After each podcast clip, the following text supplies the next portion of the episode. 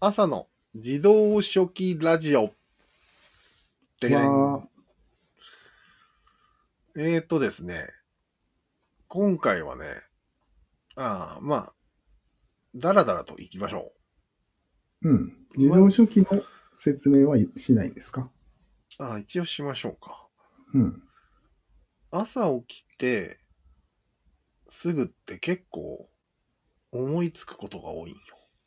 おう夢心地でね。俺もあるよ。うん。それをうん。走り書きしました。うん。テーマを3つぐらいね。大抵めちゃくちゃなこと書くよね、そういう時。いや、めちゃくちゃな時もあるけど、うん。そこそこ起きて1時間ぐらい経ってから書く場合は普通だよ。ああ、起きた瞬間じゃないんだ。そうだね、夢心地は言い過ぎました。じゃあ自動じゃないじゃん。まり自動ではないですね。嘘じゃん。でも、その本当の自動初期のわけわかんないやつあるじゃん。うん、ある。それと大差はないって感じ。ええちそうょなっのとしっかりしてるけど、自分が書いてるわけじゃないみたいな感じあるじゃん。なんか。あるある。あちょれあっれとあるねうん。俺の今日の自動書記一応言っていいどうぞ。妻にもお金を払うべきって書いてあるんだけど、意味がわからないんだよね、自分でも。うんそれ主婦にも、あの、年間300万払うべきっていうよくあるやつじゃない。絶対そ違う、それじゃない。それだったら覚えてる。単純なことじゃないんだ。違う。えー、なんだわざわざ妻っていう。わからんね。なんなんだ考えるだけ無駄です。それは。うん、無駄です。す。そうじゃなくて、はい。中間ぐらいなんよ。その、うん。了解。多分、一応夜、夢の中でいろいろまとまったものがあるんだろうね。そうだね。それを書きたかったんだろさあ、内容に行こうか。う。ほい。まず、景色について考えたんよ。おう。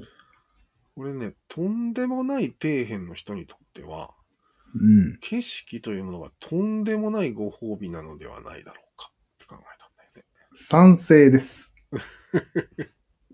自分ではわからんけど、これはそうなんじゃないだよね。多分。じゃないとあんなに熱狂、金つぎ込みとかしないと思うんだ。しないと思うんだよね。うご褒美なんだよ、きっと。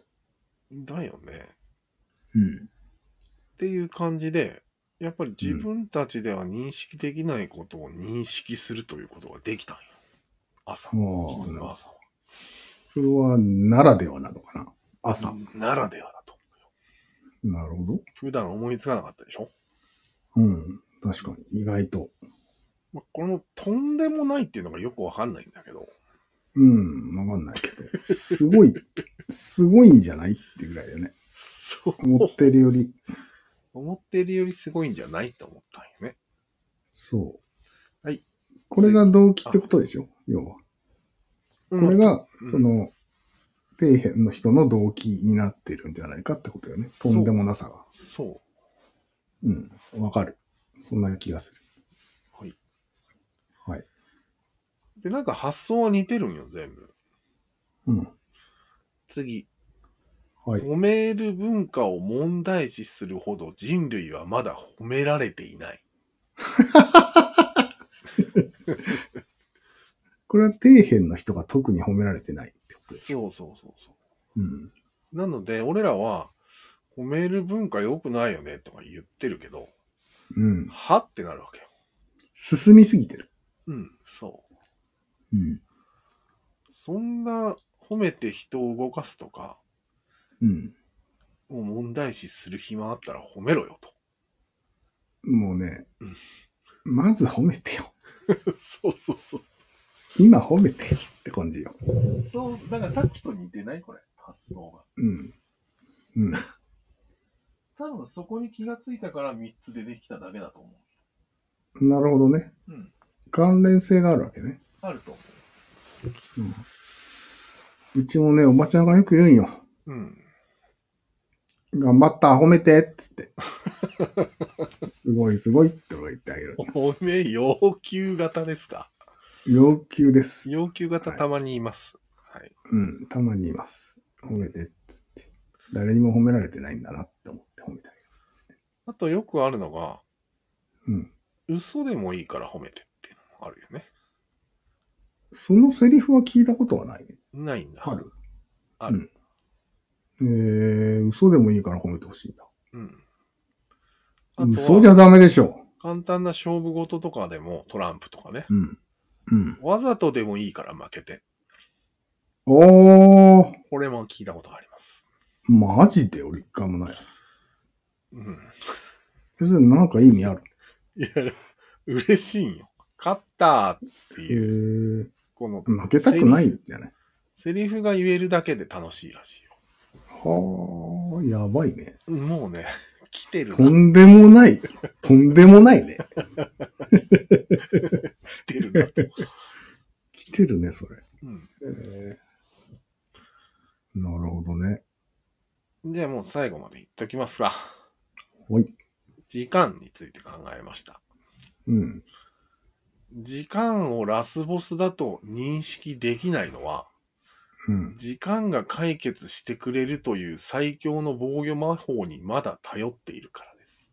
うん。そうだね。ああ、これも納得ですか。納得だね。特に底辺の人はこれを思ってるよ ね。同じ。もう解決手段はない。うん。嵐が過ぎるのを待つ。うん。傷が癒えるのを待つしかない。そう。人時たち間のは友達なんよ、むしろ。そう、そうそう。敵ではない。そういうことない。だから、受け入れられないんじゃないかと。うん。これも全部3つとも同じことを言ってます。正直。全員底辺の人のことを言ってるだけじゃね、これ。あまり底辺底辺連呼しないように、そこ。うん。わかりました。ラジオがね、でも気が落ちるから。一言言わしてもらうと、底辺でない人は、うん。つまり元気な人は、時間は敵ですよ。完全に。だよね。はい。時間が足りないうん。これしか言わないです。で俺らがこうやって、口で理解したつもりになってるけど、今。うん。でも、心から理解できてないと思うんだよね。そうなんよね。それは、俺らは腐っても、黒三角側なのではないだろうかということになるわけ。腐れ黒ね。 腐れ黒なんだよね。腐れ黒三角っていうのを、うん。あの、表現力選手権にエントリーしてもいいと思うぐらいのものなんよ。それほどうん。あんまりまとめたわけで、あ、まとめてるか。うん。なるほど。あの人もこの人も腐れだな、みたいな感じで。ういん、ろいろあげれそうだよね。そうなんよ。うん。一言で特徴を言うと、うん。誰かを引っ張り上げるわけでもなく、うん。あと引っ張り上げてもらいたくもないと思ってる。うん。ど、どっちもやらないのが腐れ三角、腐れ黒三角なんじゃないかと。うん。確かに。うん。まあ、ちょっと引っ張るにしても、し一人が二人みたいな。ああ、一人二人でも引っ張ってたら、でも立派なもんだよね。あ、そお前なんか引っ張ってるう。いや、引っ張ってないよ。 腐れが。この、腐れ三角野郎が。一人二人でも、うん腐れじゃないのか。まあでも、弱いよね。な。弱い。まあ、つまり、なるほどね。うん。引っ張る引っ張らないっていうのは人事のことだと思うね。なんか。うん、そうだよね。人事を放棄してる。これがうん、腐れ黒三角のうん特徴なんじゃないかと。そうだね。確かに。でも俺ちょっと思ったのは、うん。今日不動産屋さんの話したじゃん。はい。客をこう引っ張って地獄へ突き落とすやつも腐れ黒三角なんじゃないですか。また違う黒三角ですか、これは。ああ、確かに、一見うん三角だと、そう。ふりをしてるけど、ふりをしてるけど、実もはう、なんか、突き落とすことしか考えてないと。そう。全然闇なんですよ、そこは。うーんあの、未来はないんですよ。でもわざわざそれをやる人と、俺らがやらない人、うん。まあ同じ名前なのは納得がいかないけど。確かにそうだね。腐れ、下道じゃないそれただの。下道だね。腐れ下道。まあ、いいか。うん。分けた方がいいような気がします。そうだね。でもまあ、こうのん、腐れに敏感になった方がいいよね、人はもっと。そうだよね。下道の方ね。下道。うん。下道はしっかり認識した方がいい。いっぱいいるからね。うん。うん。なるほどね。まあ、その下道は、うん。会社のノルマを達成するっていうことだから、会社の三角、まあ、会社にズブズブなわけ。うん。そうだよね。引っ張り上げてもろうてるんじゃん。そうそうそだから、全然、腐れ、三角、すあ腐れ、三角ではないです、その人は。う。うん。まあ、そうだけど。やってることが腐ってるなっていう意味で腐れなるほど。かなって思ったんですよ。かなってね。あと、ここね、いいセリフがあるんだけど。うん。今年はみんなを世界に連れて行きますっていう人いるじゃん。あと、あとさんね。そう。そんで、やっぱり腐れは、え、飛行機代出してくれるんですかっていう判断をすべきよね。そうそうそう。というわけで、今回は、腐れ黒三角をエントリーしてもいいくらいだね。え、待って待って、話、話が前半と変わってるけどいいのあ、変わってるか。うん。うーん。いやででもも前最初半のの現象があるじゃん。うんある形ね。式とか褒めるとか時間をラスボスだと認められないとか。うん。これは、あの、神俺草らのが話黒三角なので、うん。本当の理解ができないんじゃないかっていうのが一番の問題なんだけここがなんか新しいよね。ど。ああ、そうか。真の理解ができないことに気がついたんですよ。朝のそう。脳で。すごくないなんか。すごいかもしれんね。ね。あどうやっ朝たもら、ちょっとどうやったら理解できるようになるかね。わからん。やっぱり底辺に落ちてみるしかないんじゃないあ、あと、これまた別の、もう一本で撮ってもいいぐらいの話題なんだけど、うん。なんか最近、神社に参ってたんだけど、やめたいや、2、3日とか間が空くとうん。不安になるっていうことが発覚したんだえけど、ー、マジでうん。えー、別に平気になるんだと思ってた。いや、不多安になる分んだ。もっとこのまま行かなければ不安はうん消えると思う。うんうんまだ行けてる段階じゃん、2、3日だと、うん。うんうんうん。なるほど。あれ、行ってないなって思うわけよ。へえ、意外だね。意外じゃないよ。別に行かなくても絶対に実害はないのに不安になるんだ。へえ、面白い。いや、不安というよりは、せっかく行ってるのにうん。続けないのかっていうことよ。対して。あ終わるない終わ、終わっちゃいそうだからってことか。の。うん。それは終わる不安だね。そうきっと。終わる不安だね。単、単純に。なんか怖いとかじゃないよ。ね。なんだ。